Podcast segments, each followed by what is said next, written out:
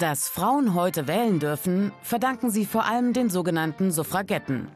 Anfang des 20. Jahrhunderts erkämpfen sie Stimmrecht und Gleichberechtigung für Frauen.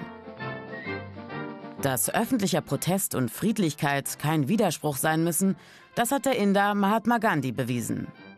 Er kämpft für die Rechte seiner Landsleute unter der britischen Herrschaft und bewegt die Massen. Indien wird unabhängig. Gandhis Idee des gewaltlosen Widerstands für viele ein Vorbild. Die 68er. Eine Jahreszahl steht für eine ganze Ära von Demonstrationen. Gegen die verkrustete Nachkriegsgesellschaft, den Vietnamkrieg, für Hochschulreformen. In den 70ern folgen die Anti-Atomkraft-Demos.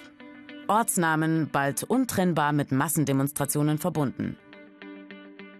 Brockdorf, Gorleben und in den 80ern Wackersdorf. Atomkraftgegner aus ganz Deutschland und Anwohner, die in ihrem Leben noch nie demonstriert haben, leisten Widerstand gegen die geplante WAA, die Wiederaufarbeitungsanlage. 1989 ist der WAA-Plan vom Tisch.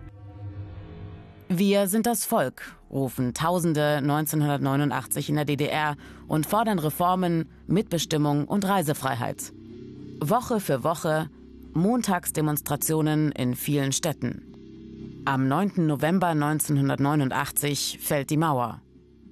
Im selben Jahr in China.